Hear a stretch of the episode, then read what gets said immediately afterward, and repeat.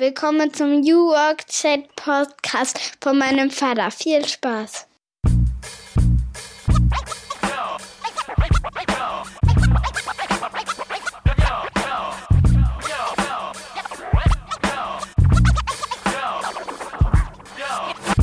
Und damit moin und willkommen zurück zum New Work Chat Podcast. Ich bin Gabriel, grüße euch wie immer aus dem wunderschönen Rostock City oben im hohen Norden an der Ostseeküste.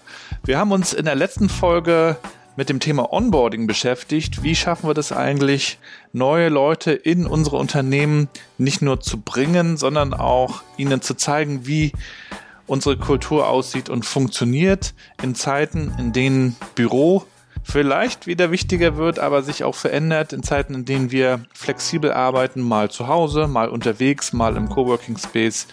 Und damit haben wir uns beschäftigt und am Ende steht natürlich trotzdem eine große Frage und zwar, wie schaffen wir das eigentlich, dass neue Mitarbeiter, aber auch die, die schon lange in unseren Unternehmen sind, gerne zur Arbeit kommen und eine positive Bindung haben zu unserer Company.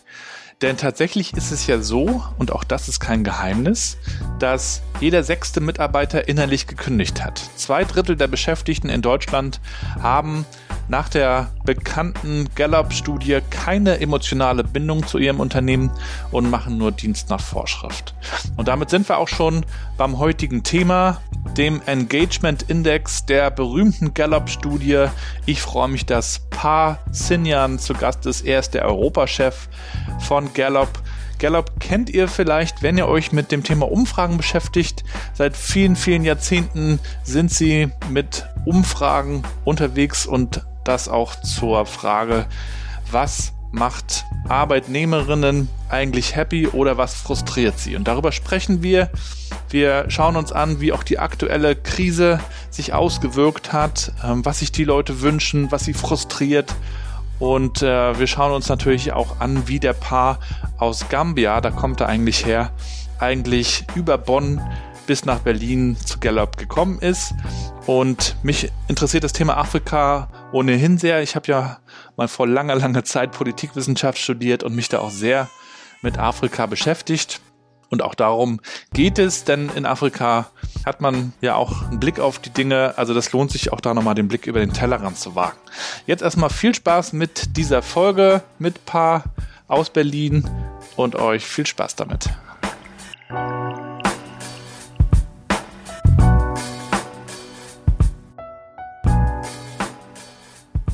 Ja, dann moin und willkommen zu einer weiteren Folge meines Podcasts New Work Chat. Ich freue mich sehr, den Paar heute zu Gast zu haben. Viele Grüße aus Rostock. Hallo Gabriel, Grüße aus Berlin. Ja, schön, dass du zu Gast bist. Wir haben uns eben gerade schon ein bisschen drüber unterhalten. Heute geht es um die Gallup-Studie, die uns seit vielen Jahren begleitet und auch jetzt gibt es neue Ergebnisse. Wir wollen aber auch dich kennenlernen, ein bisschen deine Story. Du kommst aus Afrika und bringst nochmal einen besonderen Blick auch mit. Und ähm, die erste Frage, die ich meinen Gästen immer stelle und die ich auch dir gerne stellen möchte, ist, wie würdest du meiner siebenjährigen Tochter Mathilda erklären, was du tust? oh, das ist eine super Frage. Also ich würde äh, Mathilda erzählen, dass ich dass es meine Arbeit ist, äh, Menschen zu helfen, bei ihrer Arbeit sich wohler zu fühlen, Spaß zu haben und mehr zu schaffen. Jetzt würde Mathilda wahrscheinlich fragen, warum fühlen die sich denn nicht wohl? Mathilda ist ein kluges Mädchen. Ähm, äh, da gibt es viele Gründe dafür, aber wenn man es einfach machen möchte, würde ich sagen, Mathilda, die haben alle blöde Chefs. Schon mal ein kleiner Spoiler. um es mal sehr einfach zu halten, äh, Mathilda, die, die wünschen sich alle bessere Chefs. Hm. Mit besseren Chefs hätten sie alle mehr Spaß bei der Arbeit und auch bessere Ideen. Mhm. Sehr schön. Und paar, auch das gehört immer zur, zum Einstieg, zum Intro in meinem Podcast. Mit welchen fünf Hashtags würdest du denn dich beschreiben? Hm, mich persönlich würde ich sagen, äh, Hashtag Glück, weil ich finde, dass ich im Leben viel Glück hatte. Hashtag dankbar, weil ich dankbar bin, so viel Glück gehabt zu haben. Hashtag die Zukunft. Nicht, dass ich jetzt behaupten werde, ich wäre die Zukunft, aber ich glaube schon, dass ich äh, die Zukunft Deutschlands und die Zukunft der Arbeit repräsentiere.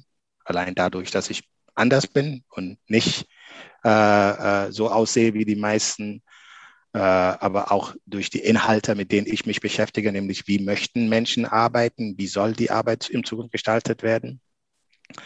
Äh, würde ich sagen, Hashtag Familie. Äh, meine Familie ist, also viel von meinem Glück kommt von meiner Familie, sei es meine Oma, die Lehrerin war und somit uns unheimlich viel ermöglicht hat. Wenn meine Oma nicht Lehrerin wäre vieles einfach anders geworden. Und ich komme aus Gambia, wo, wo ich einfach sehr dankbar sein muss, dass meine Oma Lehrerin war, weil sonst könnte mein Leben heute ganz anders aussehen.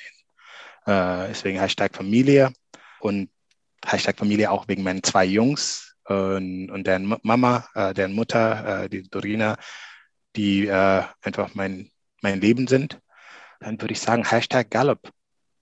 Es ist äh, seit 13 Jahren mein, nicht nur mein Arbeitsplatz, sondern mein Zuhause, mein äh, Wohlfühlort, mein Energizer, aber auch mein Stress, würde ich auch ehrlich sagen. Everyday Stress und Drama, aber trotzdem viel Spaß an dem, was ich mache und es gibt mir unheimlich viel Kraft, äh, es gibt mir viel Sinn äh, und ähm, mein Leben ist eine bessere, weil ich bei Gallup arbeite würdest du sagen, ähm, in einer besseren Welt ähm, würden mehr Leute ihren Arbeitgeber auch als Heimat empfinden? Äh, also ja, also das Ergebnis wäre ein positives. Also die Welt wäre besser, wenn mehr Leute äh, ihr, ihr Arbeitsplatz als ha Heimat empfinden. Aber ich finde, den, den Anspruch müssen wir nicht mal haben. Also das ist das, was ich erfahre. Also es ist nicht mal ein Anspruch, den ich hatte, sondern das ist das, was ich hier erlebt habe. Ich bin, ich habe äh, an andere Stellen gearbeitet in der Vergangenheit, wo das nicht der Fall war und war überrascht, dass es bei Gallup so war. Ich habe es äh, nicht als Anspruch oder Ziel gehabt, sondern ich habe es hier einfach erlebt und merke, wie gut es mir tut, wie gut es meine Beziehungen tut, wie gut es aber auch meine, meine äh, Capabilities tut, also wie viel mehr Innovation, Ideen, äh, Energy, Drive und Performance dadurch entsteht, dass ich mich daheim fühle. Weil was ist man daheim? Daheim traut man sich was, daheim hat man keine Angst, daheim weiß man, da achtet jemand auf einem. Daheim gibt's aber auch eine Klatsche von Mama, wenn man blöd war, oder von Papa, wenn man, also, also ich meine das jetzt lieb, keinen, ich möchte nicht, dass wir Menschen schlagen, rhetorische aber Klatsche. Äh, rhetorische Klatsche, genau, aber eben, weil man sich vertraut, weil man nicht um den heißen, Brei, äh, heißen Brei äh, äh reden muss, sondern ich vermute, wenn du dich blöd anstellst, Gabriel, sagt deine Frau auch nicht, da sollten wir vielleicht überreden, sondern sagt, Gabriel, bist du bescheuert jetzt? Und das ist, das ist, so ist es daheim. Da traut man sich und redet offen und äh, hat einfach einen positiven Einfluss auf Produktivität äh, für Unternehmen.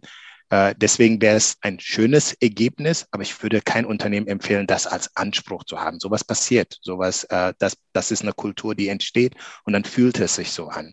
Das kann nicht sein, okay, wir mussten jetzt hier alle zu Hause uns fühlen. Das kann man nicht erzwingen gibt ja schon aber auch so ein paar amerikanische Unternehmen, die so ein bisschen für sich den Anspruch haben, wir sind eine Familie und du kannst hier in den Kindergarten gehen, du kannst dein ganzes Leben hier verbringen. Ne? diesen Anspruch habe ich ja schon hier und da äh, beobachtet, aber ich, ich finde es grundsätzlich auch gut, äh, wenn Arbeitgeber und Unternehmen äh, viel dafür tun, dass sich die Mitarbeiter wohlfühlen, dass sie sich sicher fühlen. Also diese psychologische Sicherheit, die ja mhm. dafür notwendig ist, dass man sich überhaupt auch gutes, konstruktives Feedback gibt und nicht nur die Dinge schön redet. Da sprechen wir äh, auch nochmal drüber, warum das leider auch nicht so ist. Vorher wollen wir dich aber auch nochmal ein bisschen kennenlernen, Paar. Erzähl mhm. doch mal, wo du herkommst und auch, was dich geprägt hat als Kind, was du jetzt vielleicht auch in deiner Arbeit ähm, einsetzt.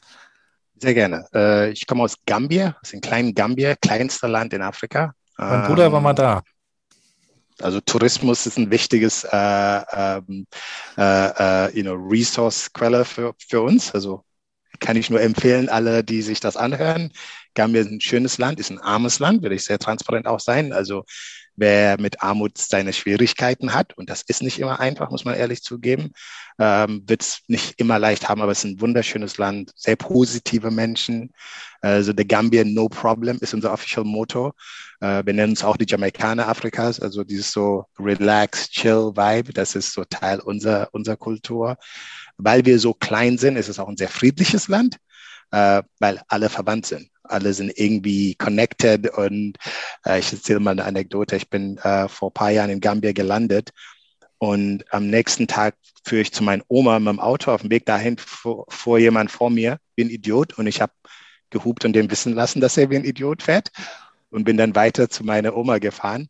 Ich komme da an und meine Oma freut sich, dass ich da bin und sagt, was hast du da gemacht? Ich so, was denn? Ja, das war der beste Freund von deinem Onkel. Und das ist, und der, der hat mich nämlich erkannt und meine Oma angerufen, gesagt, Pa hat mich gerade beleidigt. ähm, und das, das führt dazu, ähnlich wie auf dem Land. Man kennt das ja auf dem Land, wenn man sich, wenn wir uns alle kennen, sind wir etwas rücksichtsvoller. Also, und wir leben es in der Stadt, so schön das ist in der Großstadt. Wenn wir uns nicht kennen, nehmen wir weniger Rücksicht aufeinander. Und Gambia ist ein kleines Land und dadurch ist da einfach so ein sehr rücksichtsvoller Umgang miteinander, was schöne, aber auch manchmal negative Seiten hat, weil das heißt auch, dass ja, dass alle Familie sind. Das heißt, jeder hat auch irgendwie ein Anrecht oder ein Recht auf was auch immer du hast oder machst. Und wenn du mal was organisierst, hast du 500 Leute, die sagen, ja, ich komme dann umsonst rein, oder? Sagst, nee, das, ich kann nicht alle umsonst reinlassen. Ähm, aber also ein sehr, sehr schönes Land. Und da komme ich her, bin mit 15 mit der Familie, beziehungsweise mit meiner Mutter, die mit ihren vier Jungs alleine nach Bonn gezogen ist und dort äh, Arbeit hatte. Und so sind wir nach Deutschland gekommen. Ähm, ich hab, wir haben dann Deutsch gelernt in der Schule. In Bonn hat man sich gut um Ausländern gekümmert, sage ich mal sehr platt. Und zwar hatte man die Möglichkeit oder die Gelegenheit, ohne ein Wort Deutsch sprechen zu können, in ein Gymnasium zu können. Und da dann jeden Tag intensiv Deutschunterricht, jeden Tag, äh, teilweise zwei, teilweise drei Stunden am Tag Deutschunterricht. Und dann wurde man danach eingegliedert und hat Abi gemacht. Das dürfte ich machen, das dürften meine drei Kleinbrüder auch machen. Und so haben auch alle ihr Abis gemacht, alle studieren, ähm, haben gute Jobs, zahlen Steuern und sind eigentlich das, was wir, wovon wir uns hier mehr, mehr wünschen würden. Menschen, die Chancen haben und die Chancen auch nutzen. Und ähm, bin ich für also Bonn auch sehr dankbar. Bonn war da einfach ein sehr guter äh, Pflaster, um anzukommen. Bonn ist klein, aber trotzdem international. Äh, die Rheinländer finde ich sowieso immer einfach, die, sind die nettesten. Jetzt bin ich voll, selber voller Vorurteile, aber sage ich mal so. Mhm. Ähm, und ja, und ähm, dennoch wollte ich aber nach der Schule, nachdem ich mein Abi gemacht habe, wollte ich in ein anderes Land. Ich wollte irgendwo, wo die Menschen liberaler, weltoffener sind und bin nach Holland gezogen, weil das hört man ja viel über den Holländern. Ja, man, man hört viel, heißt nicht, dass es stimmt. Ähm, und nichts gegen Holland. Ich habe auch dort viel Spaß gehabt, die Zeit genossen, aber für mich festgestellt, lieber wohne ich in Deutschland als in, in, in Holland als Schwarze. War für mich Deutschland positiver, war meine mhm. Erfahrung. Ähm, und äh, habe dann, ähm, nee, davor habe ich in der Entwicklungszusammenarbeit in Tunesien gearbeitet, äh, was auch eine schöne Erfahrung war, aber nicht, nicht so das Wahre. Und dann bin ich nach Deutschland zurückgekommen. Ähm, ähm, und nach Berlin und seit inzwischen 14 Jahren in Berlin. Ähm, und Gallup äh, war für mich so eine schöne Erkenntnis, weil ich vor, wollte vorher immer mit der Entwicklungsarbeit machen. Ich wollte, dass wir etwas machen, wo etwas machen, wo ich das Glück, was ich habe, auch irgendwo zurückgebe. Habe in der Entwicklungsarbeit gemacht, das funktioniert nicht. Habe es in der Politik gemerkt, dass es nicht immer so funktioniert, wie ich es mir wünsche. Was ich aber gemerkt habe durch meine Freunde und Bekannte, ist, dass Unternehmen eine immer entscheidende Rolle spielen für unsere gesellschaftliche Entwicklung. Es sind die Unternehmen, die das Thema Inklusion auf die Agenda setzen.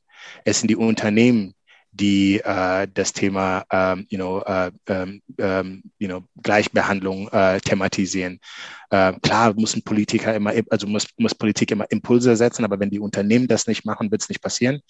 Weil was machen wir alle? Wir gehen alle arbeiten und ob wir es wollen oder nicht, prägt unsere Arbeit, unser Leben enorm.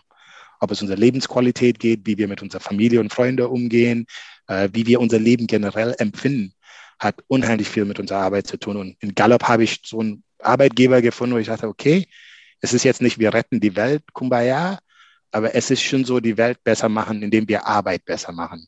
Und, und das hat mich fasziniert. Äh, vor 13 Jahren bin ich dazugekommen und äh, immer noch da. Und äh, ich glaube, es wird auch noch eine Weile so bleiben.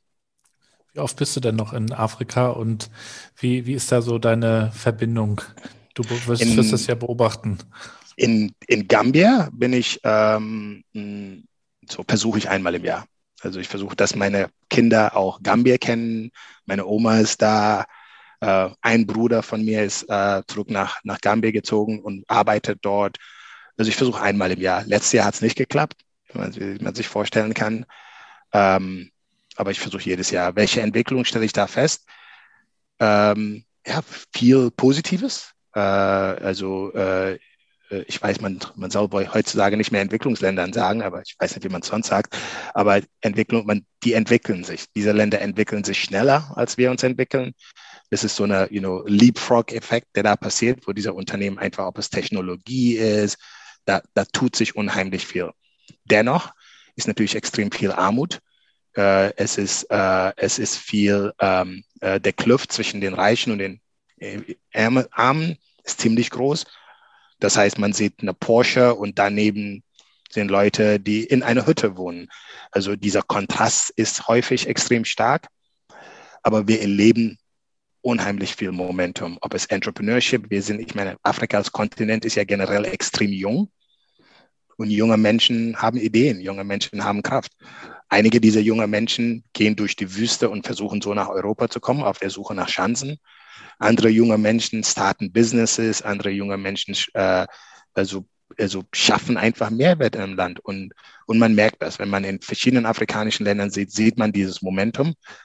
Aber Entwicklung ist auch schmerzhaft. Also das haben wir auch hier in Europa erlebt, ob es die industrielle Revolution war oder also es ist nicht immer schön. Und das heißt, wenn wir heute auf Afrika als Ganzes gucken, wenn wir viele nicht schöne Momente sehen. Äh, aber ich, ich sage immer, wir dürfen dabei nicht die vielen positiven Entwicklungen übersehen. Also Afrika ist ein Kontinent, was sich entwickelt. Mit vielen Herausforderungen politischer Natur, sozio, sozioökonomischer Natur, die, die, äh, die Beziehungen zum, zum Westen sind kompliziert. Äh, da ist noch viel, äh, ich sag's platt, Ausbeutung, die stattfindet. Äh, da sind immer noch viele Red, Ta Red, Red Tapes, äh, wo in Gambia haben wir zum Beispiel viele Cashews. Wir dürfen aber nicht, also so fertig processed Cashews nach Europa verkaufen. Nein, wir sollen, wir müssen die Rohprodukte verkaufen, die billig sind dann wird es hier Process und kostet dann das 20-fache. So haben wir in Gambia nichts davon. Und es gibt viele solche Beispiele, die auch diese Entwicklung etwas schwerer gestalten, aber der Weg ist nach oben. Also die Entwicklung findet statt, genauso wie sie auch in Deutschland stattfindet. Äh, die, die, die Dinge, da gibt es auch dieses Buch, was war das? Also besser war die Welt noch nie. Das will ich vielleicht einfach mal festhalten. So sehr wir über die negativen Sachen reden können ja. und werden, auch in Afrika ist es so, dass an vielen Stellen es noch nie besser war.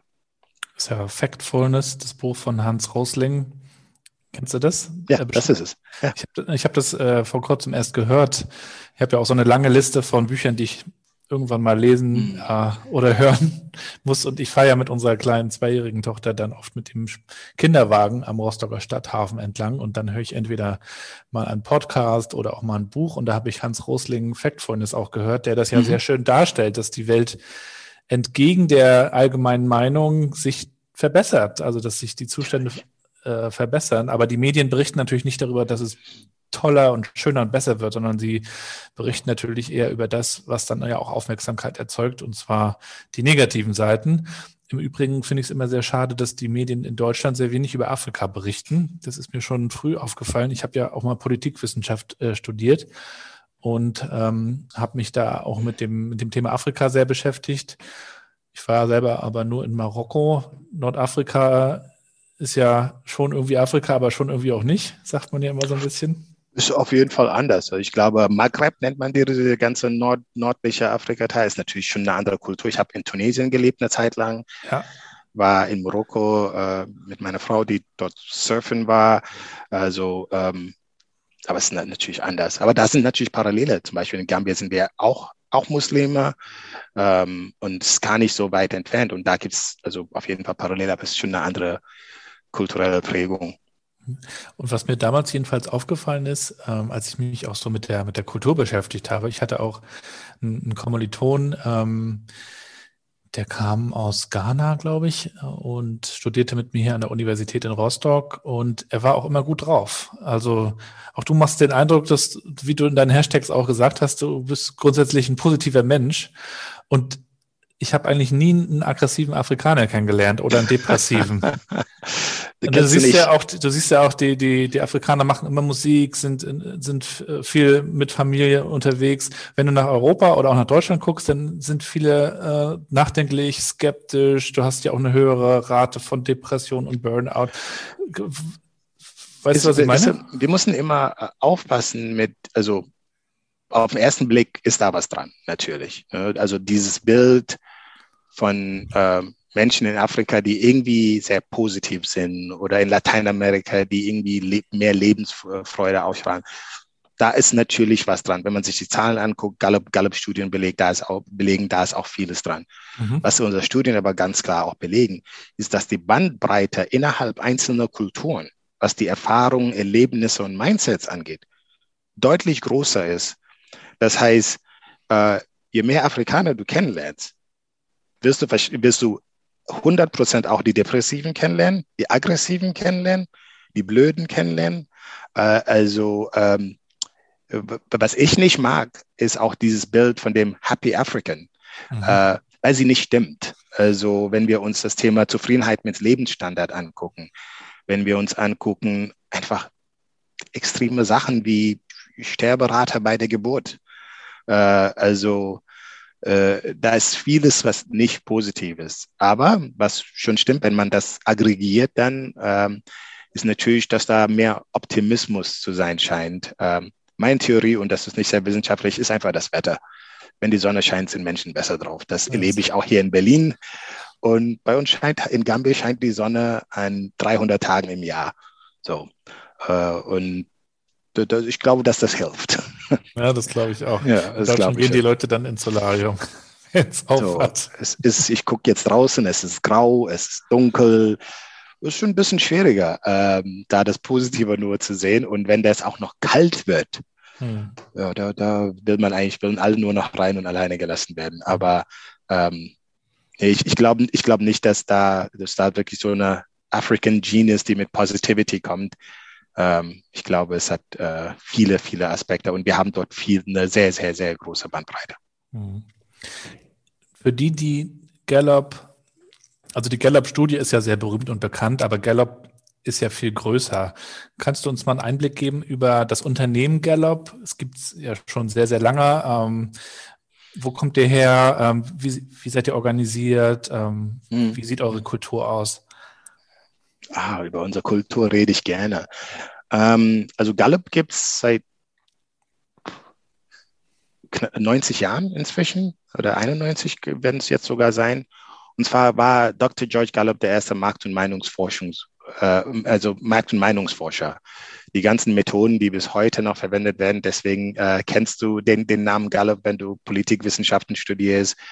Ähm, in Griechenland habe ich letzte Woche erfahren, heißt Gallup sogar Umfragen. Also das, ja. das Wort Gallup hat sich etabliert als Umfrage. Also und ich habe mit einem Griechen gesprochen. Also wo arbeitest du? Ich komme, ich arbeite bei Gallup. So äh, wie like like like like Survey. So genau, the, the Survey Company. Also no, no, but Gallup means to survey. So, no, Gallup is my company. Und er war total perplex, hat die Welt nicht mehr verstanden. Wie Tempo. Ja, ist wie Tempo. Und das, das haben wir in ein paar skandinavischen Ländern, in Griechenland und noch ein paar Ländern, wo wirklich dieser Begriff Gallup sich äh, ähm, etabliert hat als der Begriff für das Thema äh, Markt- und Meinungsforschungsumfragen durchführen. Und wie gesagt, die ganzen Methoden, die er damals erfunden hat, die Methoden der Repräsentativität, Representative Sampling, hat Dr. George Gallup erfunden und die werden bis heute noch verwendet. Das ist unsere Historie, einfach die Frage nachgehen, was denken Menschen, was treibt sie an, was fühlen Menschen. Dr. George Gallup hat äh, damals mal den Satz gesagt, den ich sehr schön finde, if democracy is the will of the people, somebody should know what the will of the people is. Heißt wirklich, wenn wir sagen, also wir, wir sind demokratisch, weil wir auf dem Rücken unserer Wünsche und Bedürfnisse als, als Bürger dieses Landes sind, dann ist es, macht es auch Sinn, dass wir uns wirklich, also damit beschäftigen, was sind denn, was ist denn die Wille der Menschen? Und das war unsere Historie, äh, ist unsere Historie. Und ähm, in den letzten sagen, 40 Jahren haben wir viel von dem Wissen äh, darüber, was Menschen antreibt, was sie bewegt, warum sie das tun, was sie tun, nutzen wir, um jetzt Unternehmen zu helfen und sagen, wir fokussieren uns hier dabei auch auf die menschlichen Bedürfnisse. Die menschliche, also, also was brauchen Menschen, um produktiv zu sein? Was brauchen Kunden, um Produkte weiterzuempfehlen? Was brauchen Lieferanten, um mit deren besten Innovationen zu dir als, als Unternehmen zu kommen? Ähm, und wird keine Überraschung sein, bei all diesen Fällen merkt man, es sind nicht die rationalen Bedürfnisse, die hier entscheidend sind, sondern es sind die emotionalen Bedürfnisse, weil der Mensch ein emotionaler Wesen ist, äh, hochgradig irrational, äh, aber eben wie äh, Daniel Ariely sagt, systematisch irrational. Unsere Irrationalität hat System. Und was wir versuchen bei Gallup zu machen, ist wirklich der System, das System hinter dieser Irrationalität zu verstehen, damit Unternehmen da zielbewusst, zielgerichteter auch die Verhaltensweisen erzielen können in ihren Unternehmen mit ihren Stakeholders, die sie auch äh, brauchen, die sie auch wollen, um Performance zu leisten. Und ähm, wir haben ähm, bei Gallup so, so drei Purpose Statements, was wir, was unser Beitrag ist. Ich habe die nie übersetzt, deswegen werde ich das jetzt auch nicht versuchen. Die mache ich einfach im Englischen. Mhm. Äh, es ist einmal ist Fix the World's Broken Workplaces. Also wir sind der felsenfesten Überzeugung, dass, dass Arbeit kaputt ist. Äh, vielleicht auch schon immer war, aber was wir sagen können in den letzten einfach 50, 60 Jahren, wo wir das untersuchen, können wir sagen, die Arbeit, wie sie erlebt wird, ist für uns Menschen nicht gut. Da mhm. steckt so viel ungenutztes Potenzial und da steckt so viel Frustrationspotenzial. Und we need to fix that. Und wir, wir wissen, dass wir da Ansätze haben, mit denen wir das da was, was, was bewegen können. Unser zweiter Purpose ist, dass wir dieser, ein sehr ambitioniertes Ziel haben. Wir möchten, dass eine Milliarde Menschen ihre Stärken kennenlernen. Eine Milliarde, ich weiß, das ist eine sehr, sehr große Zahl. Äh, wir hatten vor, vor 25 Jahren hat äh, Donald Clifton ähm, ähm, gesagt, ich wünsche mir, dass eine Million Menschen ihre Stärken kennenlernen. Und hat so ein Instrument entwickelt, ist also Clifton Strengths Finder, kennen vielleicht einige, haben inzwischen weltweit 25 Millionen Menschen genutzt, in Deutschland hunderte tausend jedes Jahr. Also es ist sehr beliebt. Es ist ein Instrument, mit dem man einfach versteht, was sind meine natürlichen Gedankenmuster. Zum Beispiel bei mir ist es in der Tat Positivity. Bei mir ist es auch das Thema Kommunikation. Stärken, die ich nicht habe, sind Behutsamkeit oder Fokus oder Disziplin. So. Ähm, dafür habe ich andere Stärken. Und die hängen ja oft zusammen, ne? Also Ehrgeiz und Ungeduld sind auf so zwei Seiten einer Medaille. Also Ungeduld würde ich nicht als Stärke beschreiben. Nee, nee, nee Ungeduld wäre dann eher die, die negative Seite und Ehrgeiz die positive in dem Fall. Aber, aber was wir möchten, ist, dass mhm. viele Leute sich einfach mit ihren Stärken auseinandersetzen. Mhm. Weil wir wissen leider, dass wir Menschen sehr negativ sind. Das ist kein deutsches Phänomen, das ist ein menschliches Phänomen. Unsere negative Einstellung hat für unser Überleben als, als Spezies gesorgt, weil wir you know, tausende Jahre lang wollte alles um, um uns herum uns töten. Und da wird man einfach sehr negativ und geht immer von, vom Schlimmsten aus. Und das erleben wir bis heute. Obwohl die Welt nicht mehr so gefährlich, agieren wir immer noch sehr negativ. Auch wenn wir mit uns selber reden, dieses Self-Talk. Wir sind grundnegativ und wir haben ein Instrument entwickelt, mit dem Menschen sich einfach ein bisschen stärker mit ihren Stärken auseinandersetzen können. Und unser Ziel war vor 25 Jahren, dass eine Million Menschen ihre Stärken kennenlernen. Heute sind wir bei bei 25 Millionen und haben jetzt das Ziel ausgesprochen, wieso nicht eine Milliarde Menschen? Und daran arbeiten wir, dass wirklich mehr Leute, Schüler, junge Menschen, aber auch Unternehmen, Führungskräfte, da einfach lernen, ich muss nicht so sein wie Gabriel. Das ist auch okay. Ich habe meine Stärken und ich soll auf meine Stärken setzen. Gabriel hat andere und er wird erfolgreich, weil er seine Stärken ausspielt. Ich werde erfolgreich, wenn ich meine Stärken ausspiele. Und ähm, und, und das ist uns extrem wichtig. Wir glauben, dass das Welt unheimlich viel davon, dass die Welt unheimlich davon profitieren würde. Und unser letzter Purpose ist das Thema, äh, dass wir der Global Statistics werden für alles, was mit Arbeit und Leben zu tun hat. Äh, wir erheben, ähm, ob es das Thema finanzielle Inklusion, äh, moderne Sklaverei, Hunger, wie viele Menschen haben wirklich Hunger, wie viele Menschen erleben Harassment und Discrimination, für all diese wichtigen Themen gibt es eigentlich nur ein Unternehmen, was diese Themen wirklich weltweit in über 150 Jahre kontinuierlich beleuchtet. Das ist ein Gallup Commitment, dass wir sagen, die Themen müssen beleuchtet werden, weil nur, weil ohne Daten werden wir Policies vielleicht machen, die nicht die, die richtigen sind. Und dazu erheben wir unheimlich viel Daten, sorry, ähm, äh, weltweit und sind somit auch für die Vereinten Nationen Partner für deren ganzen Millennium Developmental Goals, diese Sustainable Developmental Goals. Äh, viele dieser Ziele werden auch mit Gallup-Metriken und Gallup-Kennzahlen festgehalten, damit wir wirklich auf dieser, auch die, auf die Behavioral-Ebene das Richtige messen, um an diesen Themen zu arbeiten. Und das ist das, was wir heute machen. Und mein Team und ich arbeiten äh, vor allem in Deutschland mit größeren äh, Unternehmen bei den Themen Kulturtransformation. Wie bewegen wir unsere Kultur von heute A sagen wir, ein bisschen starr, ein bisschen eher äh, büro bürokratisch, eher prozessorientiert, hin zu B, you know, agil, risk-taking, Fehlerkultur äh, oder von Hierarchie zu flacher Hierarchien. Die meisten Unternehmen haben irgendeinen Anspruch, ihre Kultur, einen Kulturwandel zu erzeugen. Und da werden wir häufig reingeholt in diesen Partnerschaften und helfen diesen Unternehmen dabei. Mit Daten, aber auch mit Instrumenten, mit Ansätzen und mit Beratung würde ich gleich mal beim ersten Punkt ansetzen. Arbeit ist kaputt.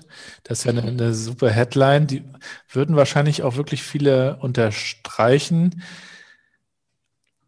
Also Arbeit hat sich ja auch entwickelt im Laufe der Jahrhunderte und Jahrtausende. Mhm.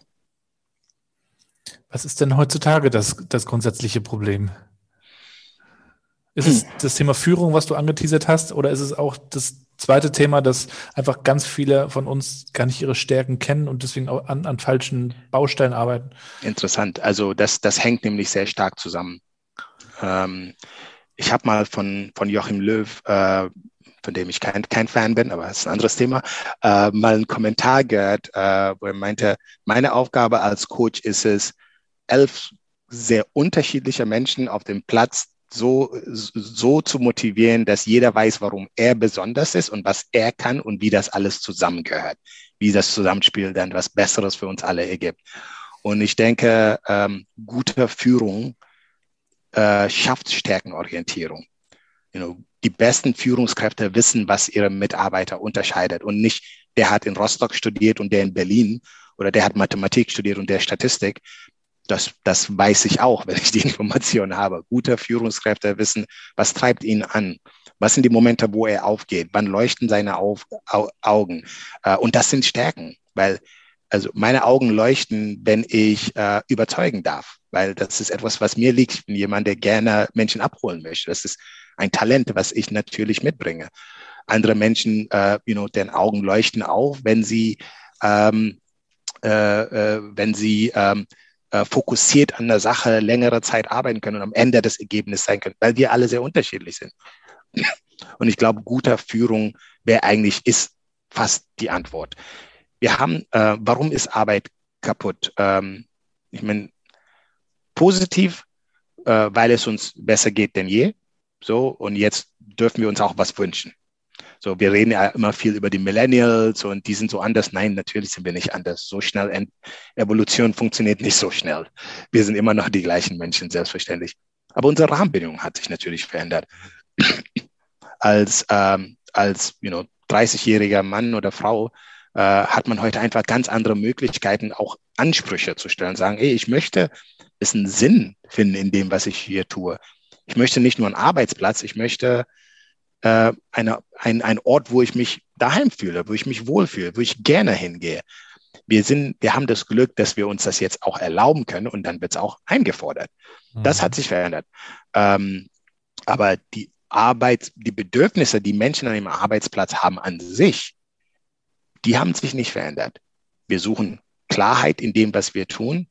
Äh, wir, wir suchen Wertschätzung und Anerkennung für das, was wir machen. Äh, wir suchen das Gefühl nach Sinn, also und nicht im Sinne von sexy Purpose Statement, sondern bin ich wichtig? Ist das, was ich mache, relevant?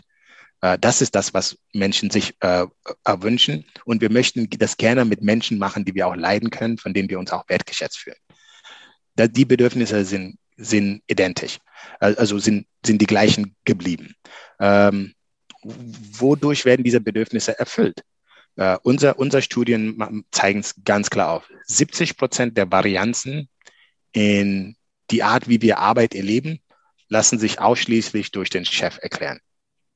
Es ist, es ist alles eine Frage, wer ist dein Chef? Es geht nicht darum, welchen Job machst du und dann mache ich fest, ob dir dein Job Spaß macht oder nicht. Nö. Wer ist dein Chef und was hältst du von deinem Chef? Das ist die einfachste Frage, die man sich stellen kann. Und dann weiß ich auch, wie es Leute bei der Arbeit geht.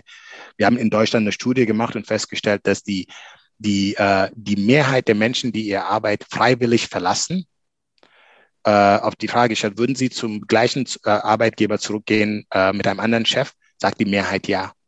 Also die Leute verlassen gar nicht das Unternehmen, die verlassen in der Regel ihren Chef. Da gibt es viele Studien, die das immer wieder belegen. Und deswegen, warum ist das so? Wir haben eine schlechte Führungskultur in Deutschland. Es wird nicht geführt. Aber um ne, jetzt nicht nur die Führungskräfte schlecht zu machen, wir investieren auch nicht in Führung. 60 Prozent der Führungskräfte geben an, dass sie gar keine Weiterbildungsangebote bekommen. Dass sie gar kein, also ich glaube, langsam ändert sich das, aber ich weiß noch vor zehn Jahren, als ich die ersten Führungskräfte Coaching empfohlen habe, waren sie beleidigt. Wie konnte ich es wagen? Was wäre, wieso? Was soll das? So, da entwickeln wir uns. Also ich glaube, die Themen New Work und wie auch über diese Themen immer wieder geredet. Ich glaube, solche Podcasts wie deine hier auch. Ich, die Themen werden relevanter, aber wir sind, wir haben noch, wir wissen Führung noch nicht genug zu schätzen als Gesellschaft. Und wenn wir jetzt über, über Führung und, und Leadership, wie es ja dann auch oft genannt wird, oder Digital Leadership, äh, es, es gibt sehr viele Bezeichnungen und, und auch Perspektiven auf das Thema. Ähm, gibt es dann eine Führung, die ihr so in euren Umfragen, Statistiken seht, die sich viele wünschen? Also was wünschen sich die Leute von ihren Chefs? Ähm, also sie, möchten gesehen werden. Also, äh, also das, das Schlimmste, was man Menschen antun kann, ist, sie zu ignorieren. Und zum Beispiel, wenn wir uns die Daten vergleichen mit anderen Ländern, wo wir sehr gut sind, zum Beispiel, ist, wir setzen sehr gut Erwartungen klar. Also wir, setzen sehr klare Erwartungen. Besser als die meisten Länder. Da sind wir wirklich Weltklasse. Aber äh, ist jemand für mich da? Äh, interessiert sich jemand für meine Entwicklung? Redet jemand mit mir über meine Fortschritte? Wird, also erfahre ich regelmäßig Lob und Anerkennung. Ähm, weil bei all diese Sachen, die eher die Sprache, äh, also ausdrucken, dass jemand mich sieht. Nicht nur, dass jemand mir eine klare Aufgabe gibt, sondern da sieht mich auch jemand. Da tun wir uns schwer. Also was Menschen brauchen, ist erstmal gesehen, gehört zu werden. Ähm, und, und das, das Zweite ist natürlich ähm, die, diese, diese positive Aspekte, die sie mitbringen zur Arbeit, dass die auch hervorgehoben werden. Wir möchten auch, dass damit umgegangen wird, was wir gut, also damit darüber geredet wird, was wir gut machen können und was uns zeichnet, wo unsere Stärken sind, was positiv ist. Auch da machen wir, also wie, wie heißt es, nicht geschimpft, ist Lob genug. Mhm. Ähm, das ist eher so die Führung, die wir, die Menschen hier erleben und nicht dieses, diese Führung, die einem hilft zu erkennen, was ist besonders gut. Ähm, und was Menschen auch wollen, und das ist also da, ähm, da, da staunen viele, ist das Thema Verantwortlichkeit. Menschen suchen jemanden, der sie auch verantwortlich hält. Und wenn wir über Verantwortlichkeit reden, denken, denken, denken wir häufig an so Konsequenzen und wir denken immer an diese negative Komponente. Verantwortlichkeit ist auch eine unheimlich positiver Aspekt. Also ist auch Anerkennung, ist auch Loben, ist auch äh, Feedback, wie man es noch besser machen könnte. Und viele Führungskräfte haben eine sehr hands-off Managerial Style. Wir machen klare Ansagen und dann bist du auch erwachsen, kriegst auch hin, du wirst bezahlt, du hast deine Jobbeschreibung, mach. Aber Menschen suchen von ihren Führungskräften ähm, gesehen zu werden, gehört zu werden und eben halt auch diese, diese ähm, diese Guidance, dieses Coaching. Wir sagen bei Gallup eigentlich Menschen suchen, also wir sagen vom Boss zu Coach. Äh, Menschen suchen bei der Arbeit Coaches, sie suchen keinen Boss mehr. Ähm, wir wollen jetzt Coaches. Da gibt es ja nämlich auch gerade im Kontext New Work und dieser ganzen Diskussion unterschiedliche Perspektiven. Ähm, brauchen wir Führungskräfte noch? Und wenn ja, ist das eine Rolle und, und keine Position mehr? Oder ist es dann tatsächlich mehr ein Coach? Dann gibt es auch das Bild vom Dirigenten, das manchmal bemüht wird. Hat ja alles auch seine, seine Berechtigung. Wichtig ist, glaube ich, dass man darüber spricht und dass man natürlich auch den Führungskräften die Zeit dafür gibt, ne? Weil viele sind ja so auch im Tagesgeschäft drin, dass sie dass sie sich fragen, wann sie sich überhaupt damit beschäftigen sollen. Das ist ja wie mit dem Thema Lernen und Weiterbildung. Da wird ja auch gesagt, bildet euch mal weiter, aber das könnt ihr dann auch zu Hause machen. Ich glaube, die, die, die Zeit und, und natürlich auch das Vertrauen muss man den Leuten natürlich auch geben, sich weiterzubilden und, und äh, besser zu werden. Ne? Also wenn wir uns, äh, und wir untersuchen das in vielen Unternehmen, dort, wo Führungskräfte sich schwer tun, wirklich ihr Teams zu engagieren, die wirklich mitzunehmen, dass da auch mehr Produktivität und äh, mehr Motivation und Wohlergehen dabei entsteht. Äh, dass es da drei Barrieren gibt, auf die wir eigentlich immer wieder treffen bei den Führungskräften. Das erste, die erste Gruppe sind die Führungskräfte, die nicht dran glauben. Die sagen, das ist doch alles hier Hokuspokus, hier Gabriel und diese ganze New Work Gelaber, bla bla bla, hier wird gearbeitet. Ja, wir machen, ja, wir quatschen nicht. So, und die, für die ist das alles ach, die glauben nicht dran. Und da muss man einfach auch Überzeugungsarbeit leisten, was uns da extrem viel hilft, dass wir sehr empirisch arbeiten. Ich habe jetzt einen großen Konzern hier in Deutschland, wo, wo wir darüber geredet haben, dass Freundschaften am Arbeitsplatz Teil unseres Modells sind, äh, wie wir Engagement abbilden. Und sie sagen, wieso reden wir über Freundschaften am Arbeitsplatz? Das juckt hier doch niemand, wir sind hier bei der Arbeit. Aber dann könnte ich anhand, also den empirisch aufzeigen, wie viele Unfälle sie in den unterschiedlichen Werken haben und dass das eine sehr starke Korrelation hat mit der äh, Grad der Zustimmung auf die Frage, ob man Freunde bei der Arbeit hat. Und klingt vielleicht nicht selbstverständlich, aber Menschen, die mit ihren Freunden arbeiten, dort findet, finden weniger Unfälle statt, weil man eher aufeinander Acht gibt. Und das ist jetzt einfach ein Beispiel. Aber man kann da Menschen abholen und überzeugen. Man muss just make the case. So, where's the case? Business case, äh, um, Performance Case, Cultural Case. Und das machen wir nicht genug. Aber das ist die erste Gruppe, die glauben nicht dran. Und die müssen einfach abgeholt werden. Da, also du hast interne Kommunikation gemacht. Da sind die meisten Unternehmen grottenschlecht drin. Deswegen, das ist eine große Herausforderung, die wir alle haben. Wir investieren Millionen in externe Kommunikation, aber Zehntausend in die interne Kommunikation. Und fragen uns, warum kommen nicht alle mit? Also das ist das Erste, die Menschen glauben nicht dran.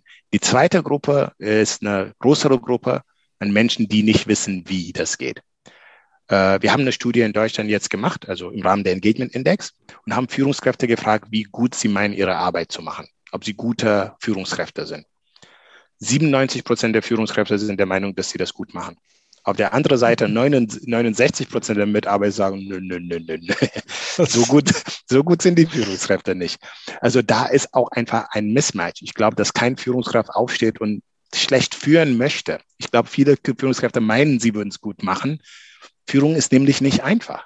Also Führung ist nicht nur so, die man einfach so, die jeder einfach so machen kann, sondern wir brauchen auch das Handwerk, um das zu können.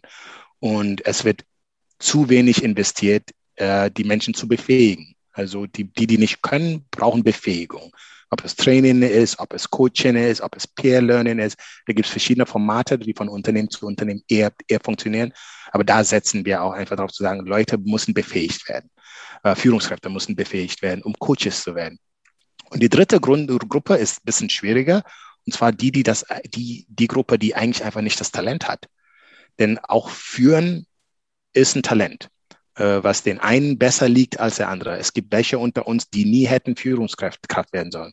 Unsere eigenen Studien, und wir haben das Thema weltweit untersucht, äh, Ah, wie, wie viel, ich weiß jetzt nicht mehr genau, wie viel, ich glaube, es waren zwei Millionen Menschen, die wir untersucht haben, so nach Talenteignung, inwiefern, wie gut und gerne führt man. Heißt gut, weil man es funktioniert, aber man hat auch Spaß dran, es liegt einem.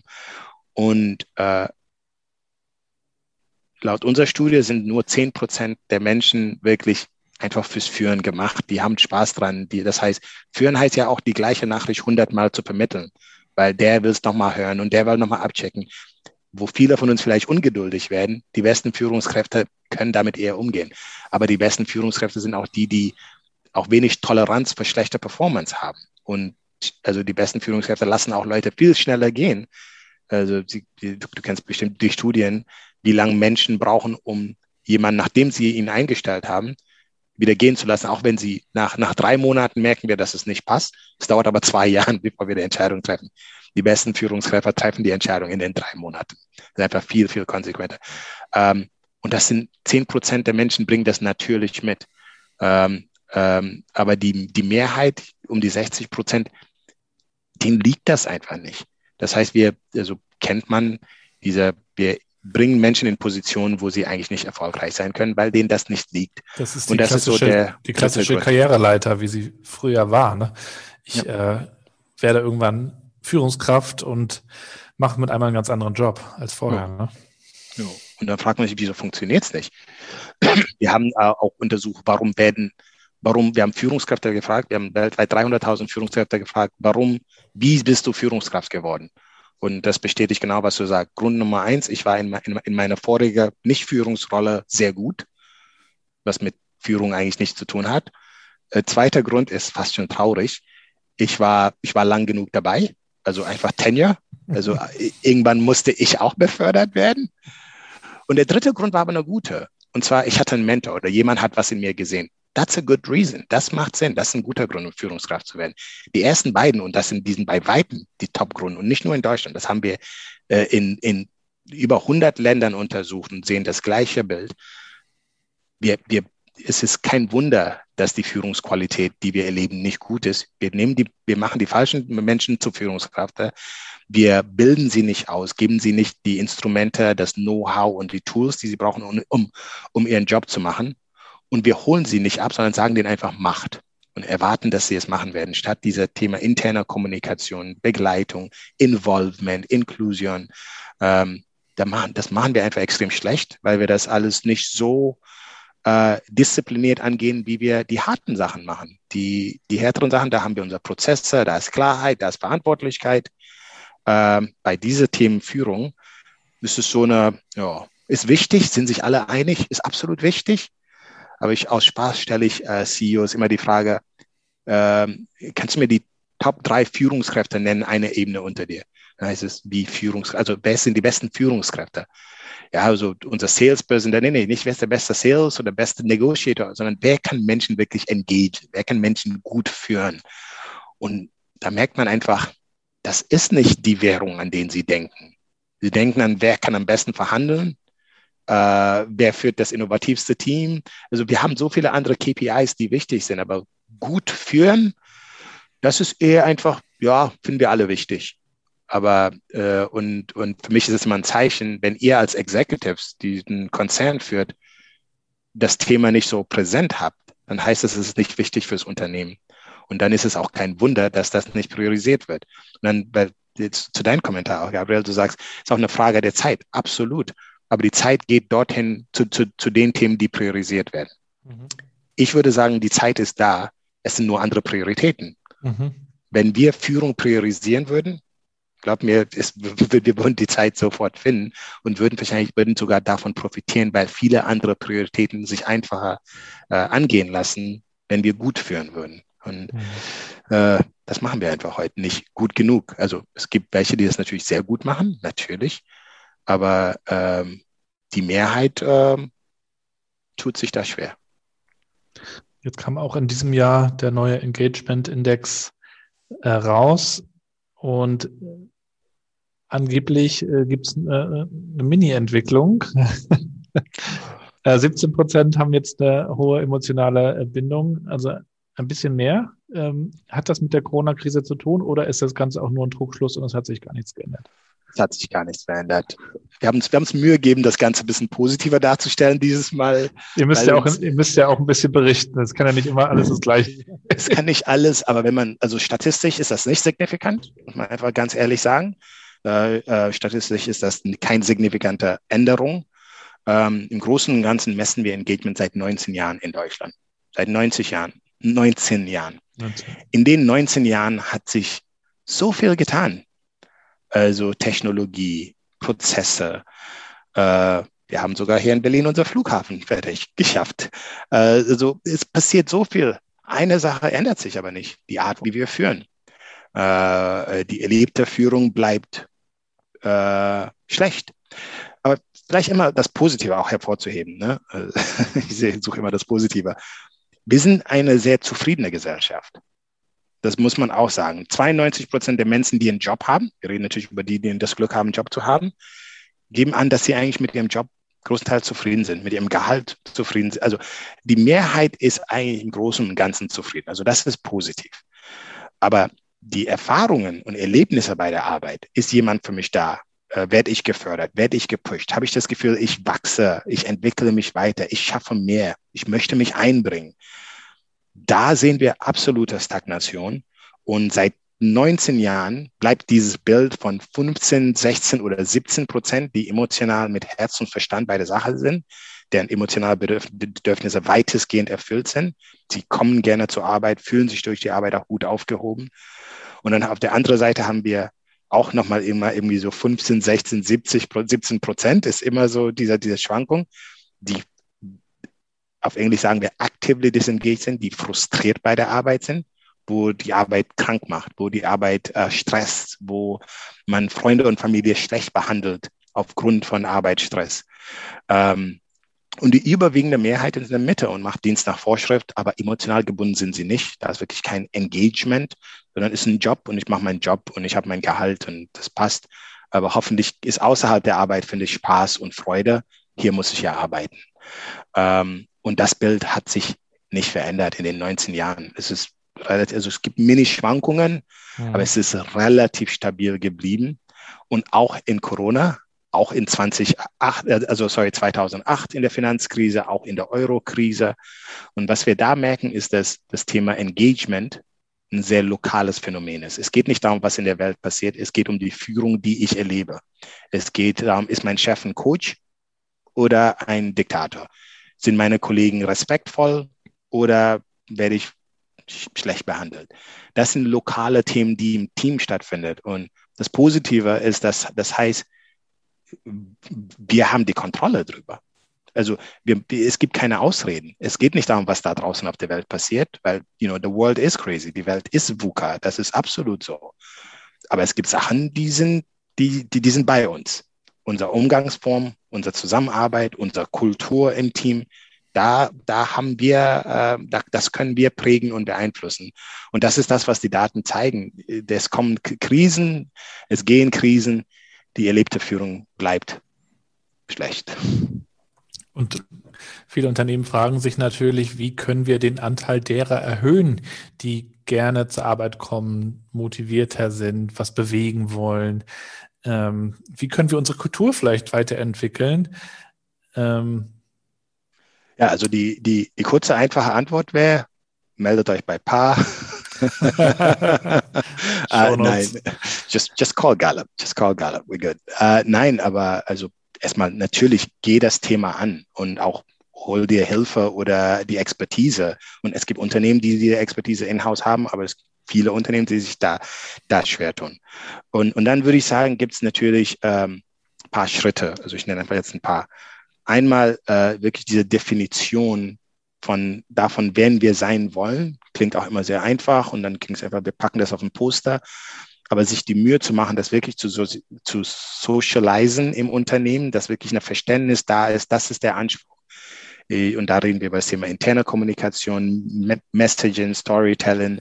Also, dass einfach wir stehen, wofür möchten wir denn stehen? Das ist das Erste. Das andere ist natürlich, äh, wie ähm, die Befähigung.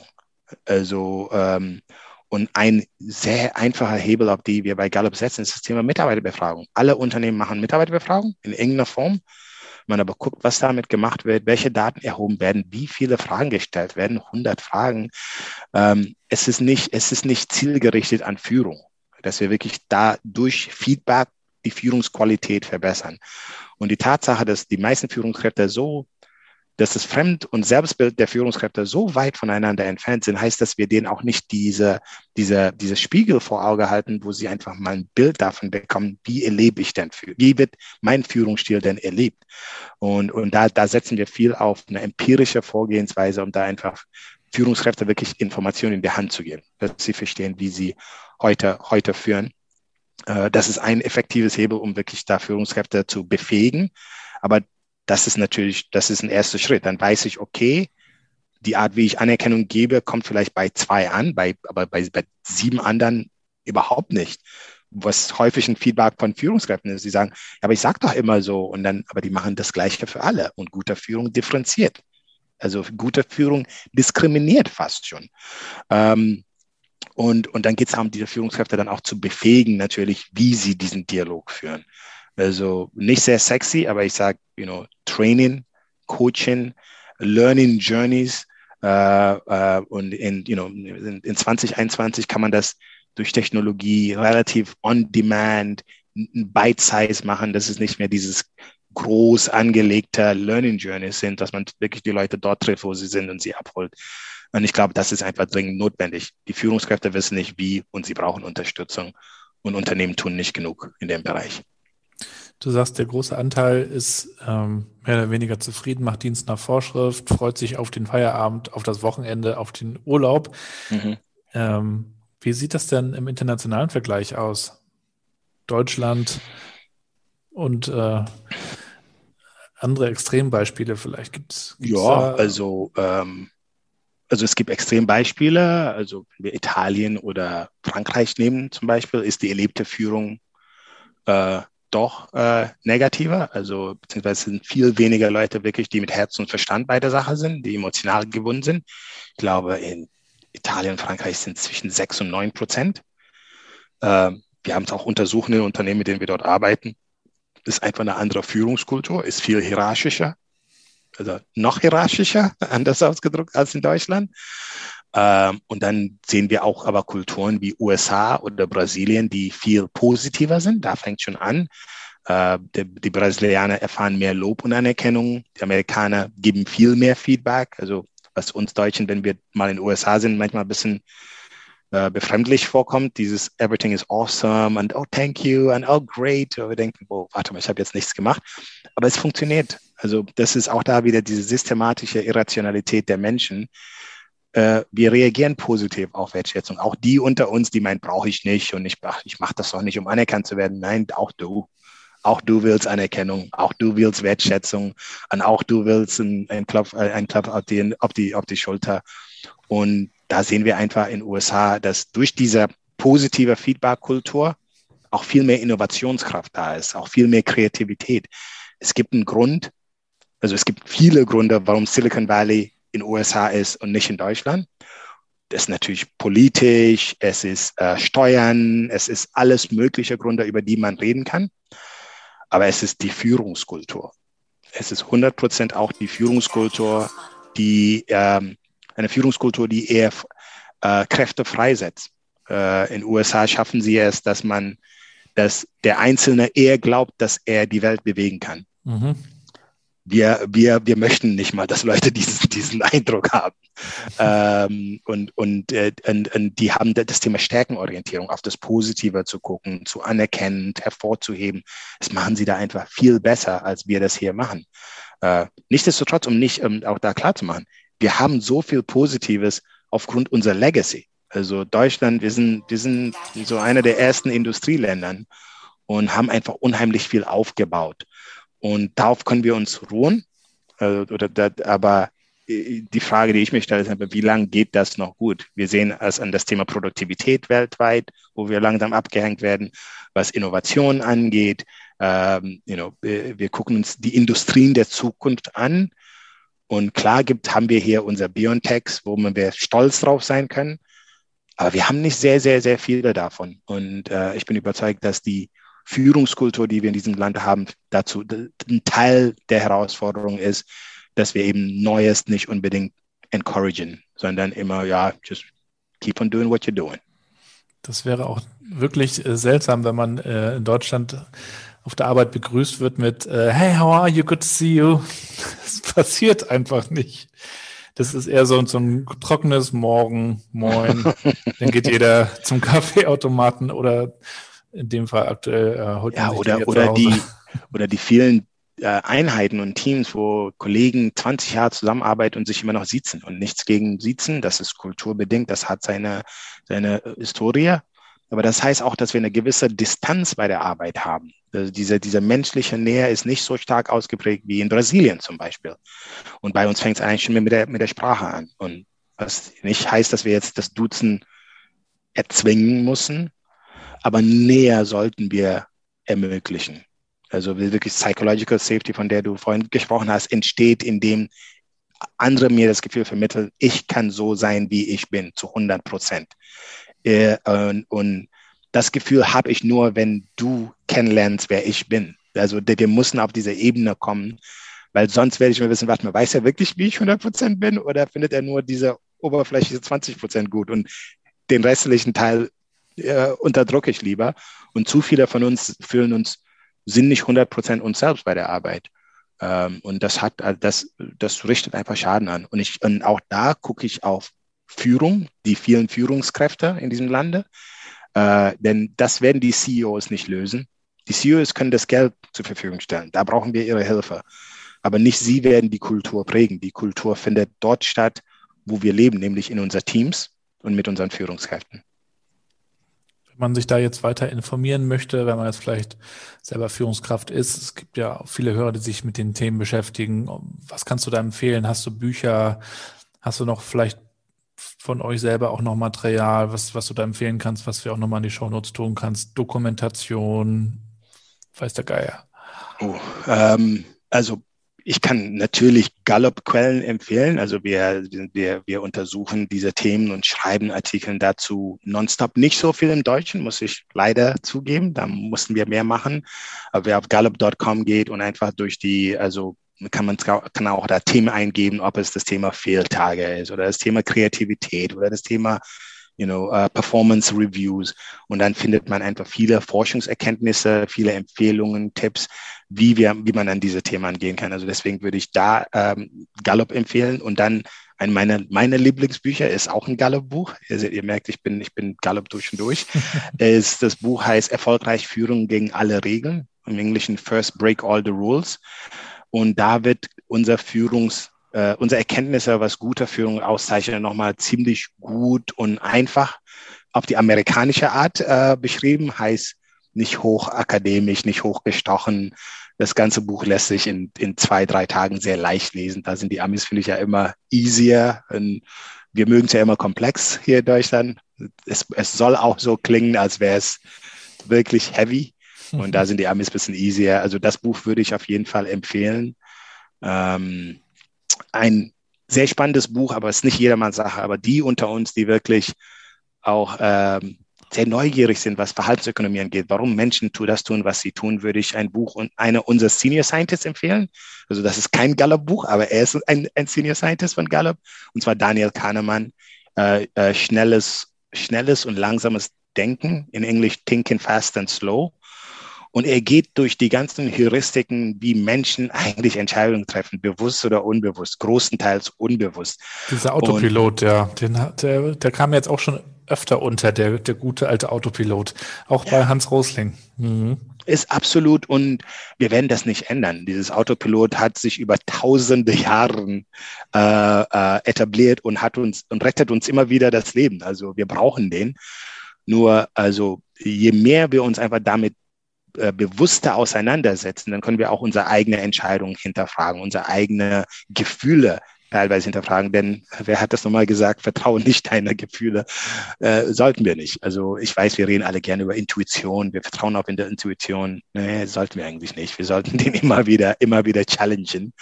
Ähm, und, und ich finde, das Buch von Daniel Kahnemann ist voller sehr praktischer Beispiele, wo diese Heuristiken, diese ähm, ähm, äh, Fallacies äh, eingreifen und teilweise schaden und teilweise extrem schaden äh, oder uns dazu bringen, die falschen Entscheidungen zu treffen oder äh, blind irgendwie äh, auf, ein, auf eine Mauer zuzurennen.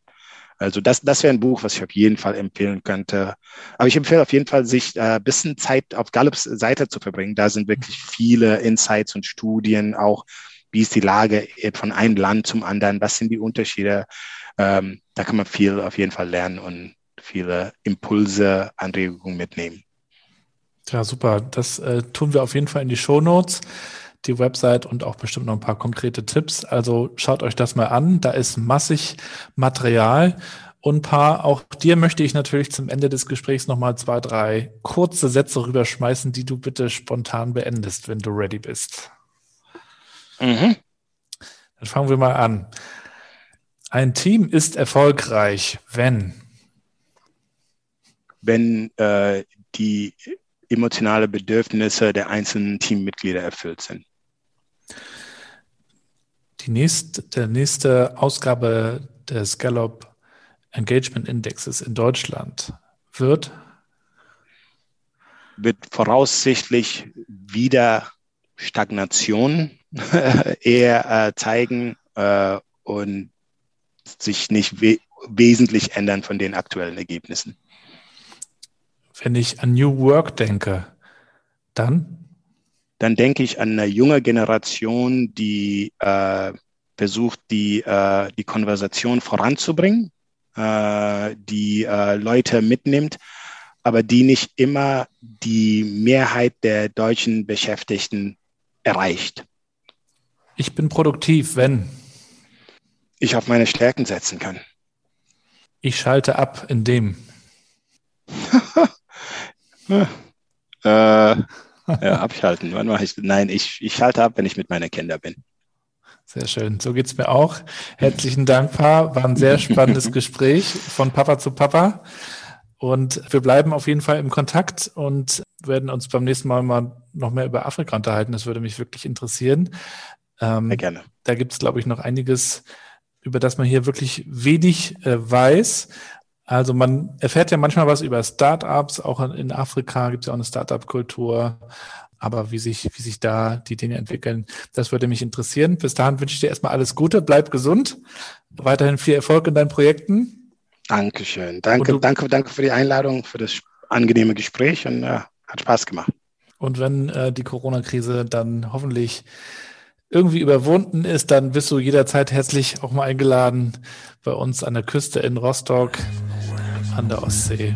Als Berliner ist es nicht so weit weg. Vielleicht machen wir die nächste Runde dann persönlich in Rostock. So machen wir das. Mich. Sehr schön. Vielen Dank. Vielen, ja? vielen Dank. Schönen Tag dir. Ciao. Mach's gut. Und wir sind auch schon wieder am Ende der heutigen Episode. New Work Chat geht mit großen Schritten Richtung 70 Folgen.